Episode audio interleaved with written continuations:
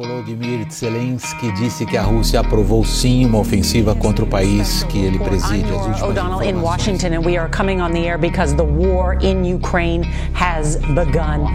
Just minutes after Russian President Vladimir Ontem cerca de 3 mil moradores conseguiram escapar pelo corredor humanitário. Hoje um trem transportando 780 pessoas é esperado para chegar. Intensifying, Russia is attacking both military and civilian targets. A Rússia deixou expostas antigas divergências estratégicas entre Moscou e os países da Organização do Tratado do Atlântico Norte, a OTAN, que podem levar a um conflito armado potencialmente perigoso para a região e para a estabilidade de todo o mundo. O planeta está em alerta. Uma guerra envolvendo uma das maiores potências globais foi declarada. A guerra na Ucrânia ganha o horário nobre de todas as emissoras ao redor do mundo. As notícias, manchetes e escaladas, quando analisadas, nos trazem uma percepção muito específica sobre o conflito, mas também sobre outros conflitos que acontecem e aconteceram ao redor do mundo. Eu sou Ivina Souto e neste episódio do nosso podcast nós vamos analisar o comportamento dos jornalistas da chamada grande mídia em relação à cobertura de guerras e conflitos armados. Eu sou Beth Menezes e depois de uma longa espera está começando o Redação Tabajara, o seu podcast que vai muito além da notícia.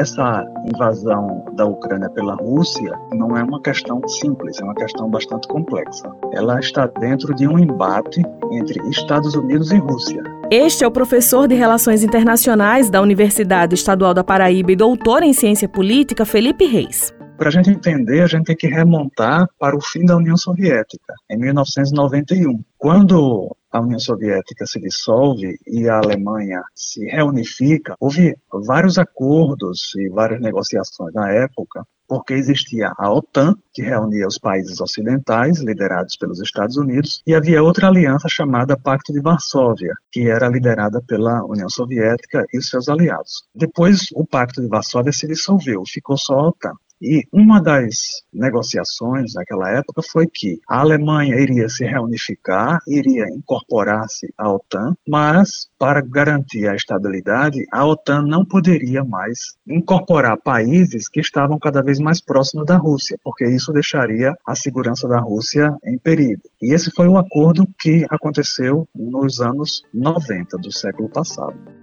Após anos de ameaças devido à disputa por território, o conflito armado começou no dia 24 de fevereiro deste ano com a invasão da Ucrânia por tropas russas. A guerra chega a mais de um mês de duração e várias tentativas frustradas de instaurar a paz. Entre as principais razões apontadas dessa guerra estão a expansão da OTAN pelo leste europeu e a possibilidade de adesão da Ucrânia à aliança militar a contestação ao direito da Ucrânia à soberania independente da Rússia e o desejo de Vladimir Putin de restabelecer a zona de influência da União Soviética. Durante aquela década, a Rússia estava muito fragilizada por conta de todo o fim da União Soviética e os problemas econômicos e políticos que passou. Como a Rússia estava numa situação mais fragilizada, a OTAN não respeitou esses acordos e começou a avançar em direção à Rússia. Incorporou vários outros países, como Polônia, como Hungria, Romênia, Estônia, Letônia, Lituânia, etc.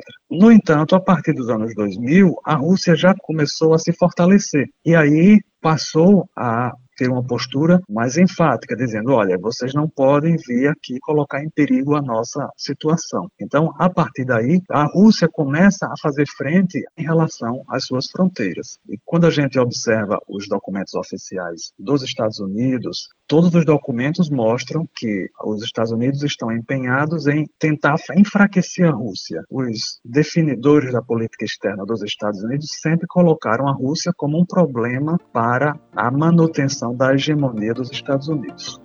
O professor Felipe Reis também aponta quais seriam os cenários possíveis que políticos e militares estão examinando. Provavelmente, nenhum outro país vai se envolver nessa guerra contra a Rússia. A Ucrânia não faz parte da OTAN, e estava prestes a entrar na OTAN. Se a Ucrânia tivesse entrado na OTAN, nós estaríamos falando aqui de uma terceira guerra mundial, porque dentro da OTAN funciona a seguinte lógica: se um dos países for agredido, todos os outros entram em guerra para defender esse país. Como a Ucrânia ainda não faz parte da OTAN, não sabemos se vai fazer ou não, então, o fato de a Rússia ter invadido a Ucrânia não coloca a OTAN diretamente na guerra. Então, possivelmente, os países da OTAN não vão querer entrar nesse embate direto com a OTAN. Inclusive, as declarações né, dos líderes dos principais países que fazem parte da OTAN são sempre assim: nós podemos ajudar, nós podemos enviar armas, mas nenhum deles se dispôs a enviar soldados de sua nacionalidade para a Ucrânia. Então,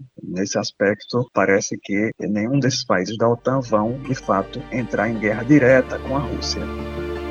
Importante ressaltar que esses áudios do professor Felipe Reis são de uma entrevista realizada no início do mês de março. Suas previsões até o fim da produção deste episódio estavam corretas. Os governos da OTAN vêm enviando ajuda humanitária e bélica para a Ucrânia. No dia 24 de março, o presidente da Ucrânia, Volodymyr Zelensky, apelou para a OTAN pedindo mais ajuda, um envolvimento mais direto. Vladimir Putin alertou que o envolvimento da OTAN no conflito geraria consequências jamais vistas. Desde o início do conflito, representantes dos dois países já realizaram cinco reuniões para discutir um acordo de trégua. Até então, essas reuniões não avançaram muito e o esboço do tratado ainda não está desenhado. O último encontro desses representantes aconteceu virtualmente no dia 4 de abril.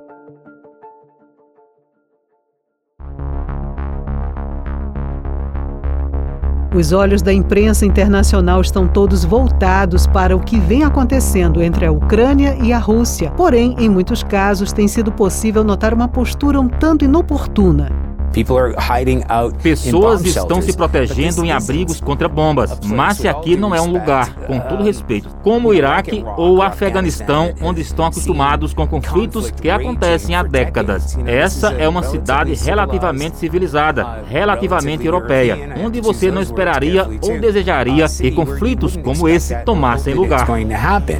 Essa é a voz de Charlie D'Agata, correspondente internacional do canal de notícias estadunidense CBS, durante o noticiário do dia 25 de fevereiro, onde acompanhava os acontecimentos na Ucrânia. What's compelling is just looking at them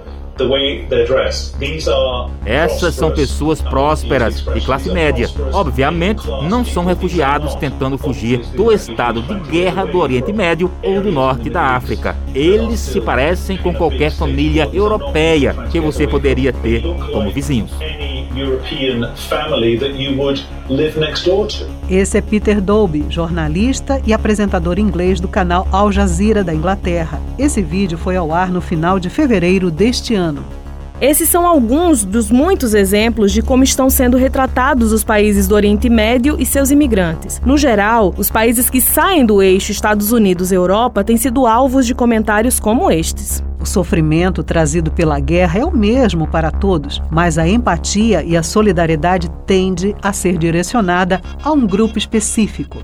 Essas grandes corporações, essas grandes empresas de comunicação, todas estão ligadas aos interesses dos Estados Unidos. É natural que a cobertura do que está acontecendo seja uma cobertura sempre refletindo os pontos de vista dos Estados Unidos e da OTAN e de seus aliados em geral. Quando a gente vê, por exemplo, que a Google, que controla o, o YouTube, por exemplo, o Twitter, o Facebook, etc., são grandes corporações estadunidenses, qual foi a atitude que elas tomaram agora. Elas resolveram cancelar todos os canais de comunicação da imprensa russa. Então veja que não existe essa neutralidade né, que alguém poderia pensar que haveria, que as redes são neutras, que o YouTube qualquer pessoa pode postar o que quiser. Não é assim. Desde que a pessoa não incomode essas grandes corporações, o, o sistema tal como está, então você pode publicar qualquer coisa. Agora, quando isso começa a incomodar, então rapidamente medidas são tomadas. Então tudo foi cancelado, isso em vários países do mundo, né? Primeiro foi cancelado na Europa e depois foi cancelado nos países da América Latina. Por isso que essa versão da guerra que chega para nós é uma determinada e na guerra sempre há diferentes versões, né? Em função dos interesses que estão por trás. E isso faz com que a gente não consiga ter o real entendimento do que está acontecendo. A imprensa hegemônica do Brasil não seria diferente. Existe nacionalmente uma tendência de replicar os discursos e narrativas dos Estados Unidos e também da Europa. O que me incomoda profundamente, de verdade, nessa cobertura mediática é o discurso único. Essa é a voz de Franciel Cruz, jornalista, podcaster e editor do Diário Oficial da Assembleia Legislativa do Estado da Bahia. Então, vamos pegar um exemplo clássico, assim. O Jornal Nacional, que é o jornal de maior audiência do país, no dia 25 de fevereiro, noticiou que um tanque russo tinha esmagado um senhor e tal. Fez um escarcel na abertura, na chamada escalada, né? Para criar uma comoção. No dia seguinte, as agências de notícias do próprio, entre aspas, Ocidente, já afirmavam que não tinha sido assim. 24 dias depois, o Jornal Nacional foi dizer que tenham cometido erro. Tem... É uma coisa que é brincadeira. Então, o que incomoda, para além do jornalismo eurocêntrico, é que se fica um discurso único. Vende-se um, um fato como se fosse verdade, sem possibilidade de contestação. Quem ousa contestar é o insensível, nas escolas de jornalismo ensinam né, que você deve ouvir os dois lados. No caso, né, deve-se ouvir dezenas de lados. Os fatos, ele não tem só dois lados, ele tem diversos lados, tem as conjecturas, tem a contextualização. Então, deveria se ouvir os diversos lados. Então, o que me incomoda é que é o discurso único, né? Tem aquela frase, a primeira vítima da guerra é verdade. Eu acho que a primeira vítima da guerra, antes mesmo dela começar, são os desvalidos, né? Esses são os que sofrem de lado a lado e vão continuar sofrendo, porque os para os senhores da guerra é sempre um grande negócio. E para os que fazem esse jornalismo unificador, é um grande negócio também, porque não, não são contestados e quando são contestados, quem contesta é que passa por insensível. Essa é a grande tragédia dessas histórias. No início da invasão da Ucrânia pela Rússia, no dia 25 de fevereiro, o Jornal Nacional pôs no ar imagens de um tanque que, ao realizar uma mudança repentina de rota, esmagava um carro civil. Na escalada daquela edição, foi dito que o tanque era russo e que ele havia cometido um erro brutal. A informação não foi apurada corretamente e depois de quase um mês daquela edição, eles pediram desculpas. Na escalada de manchetes daquela edição, na descrição dessa cena, nós dissemos que um tanque russo tinha cometido uma covardia brutal. E essa afirmação não tinha base suficientemente sólida para ser feita. Foi um erro. Passados 24 dias, desde que aquelas imagens chocantes viralizaram, todo o esforço exaustivo da imprensa para esclarecer os fatos resultou numa certeza. Apesar de as cenas serem autênticas, não é possível afirmar se o tanque estava sendo conduzido por russos ou por ucranianos, e nem o que teria provocado aquela ação. Não há unanimidade, mas a grande maioria da imprensa profissional internacional considerou inconclusivas as informações que conseguiram reunir desde aquele dia. Por isso, e em respeito ao trabalho correto e dificílimo dos nossos colegas da Globo nessa cobertura jornalística da guerra, é preciso fazer esse esclarecimento, ainda que tardio, com o nosso pedido sincero de desculpas.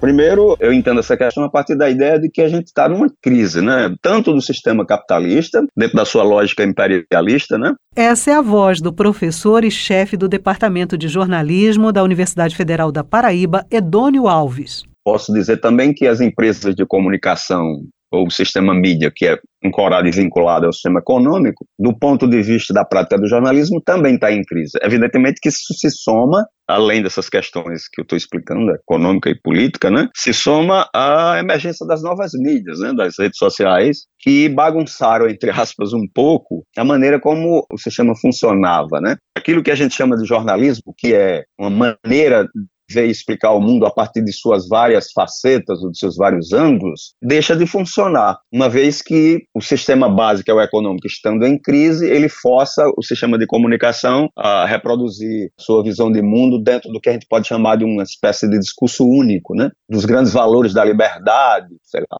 que fundamentam, digamos, a ideia, entre aspas, da América livre, né, contra, entre aspas, a opressão do mundo não capitalista, do possível mundo não capitalista. Então, isso faz uma inflexão profunda na forma de se fazer jornalismo, e evidentemente que é, um jornalismo só centrado numa visão de mundo, que é a visão eurocêntrica e também americana, você tem, a partir daí, a divulgação de um conjunto de valores que são monopolares, ou seja, só tem um polo de percepção e faz com que as pessoas só vejam o mundo a partir dessa ótica. Então, do ponto de vista jornalístico, isso é uma coisa absurda, né?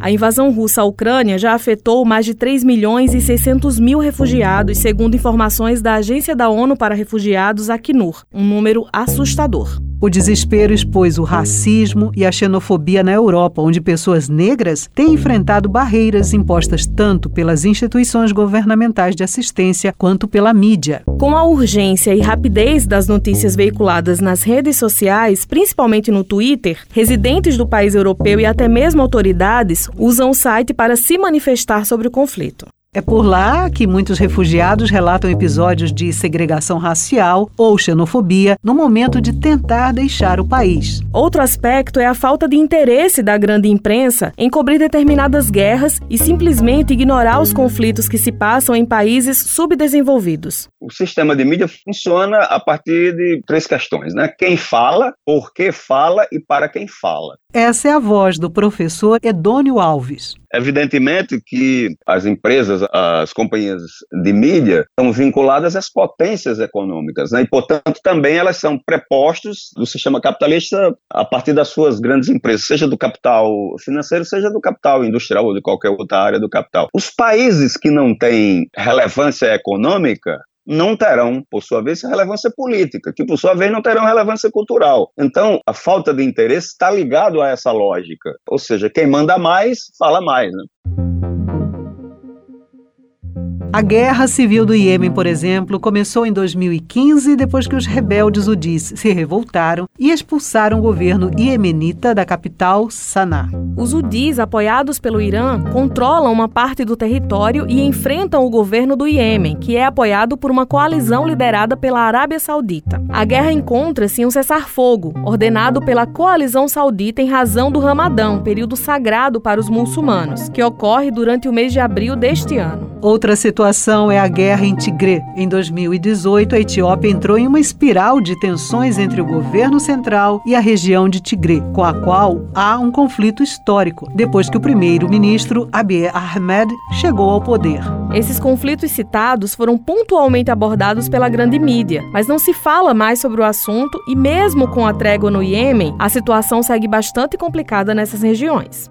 É como diz uns e outros. Essa é a voz de Franciel Cruz. Podem morrer 500 mil à sua direita na África e na América Latina. Se morrer um na Europa, o mundo acaba, né? É chocante no sentido de como as pessoas só se chocam com a beleza, digamos assim, do que nos foi colocado como que é beleza. Então você tem conflitos onde morrem muito mais gente do que nesses conflitos, por exemplo, conflito atual, do que, por exemplo, você tem no Iêmen morrendo sendo um verdadeiro genocídio, enfim. Por exemplo, os refugiados da Síria. Se olhar, ver que o pessoal da, da Ucrânia vai estar entrando de graça no, no, no, metrô da Europa, sendo bem tratado e eles sendo lá jogados no lixo. Então, é a questão, além da questão geográfica, né, tem a questão do racismo mesmo tem a questão social, a questão econômica. Né? Então, nos últimos anos, a mídia alternativa tem ganhado mais espaço entre a grande mídia, principalmente com a expansão da internet e redes sociais. Alguns exemplos, como o Nexo Jornal e Mídia Ninja, aqui do Brasil, Emergentes, na Argentina, Animal Político, no México, e El Faro, no Peru, são veículos de comunicação alternativos que se propõem a contrapor a hegemonia americana e europeia, dando atenção aos assuntos que nem sempre são pautas nas grandes mídias.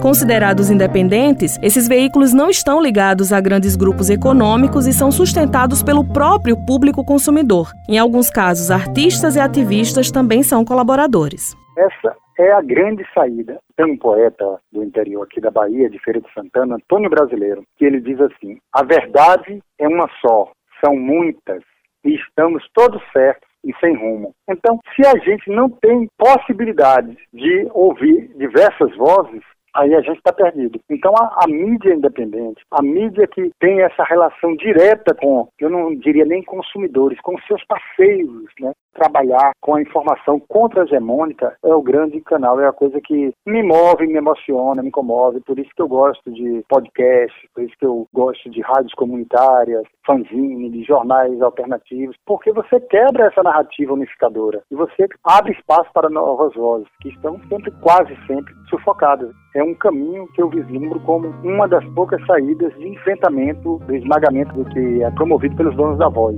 os donos dos grandes conglomerados midiáticos. Thank you.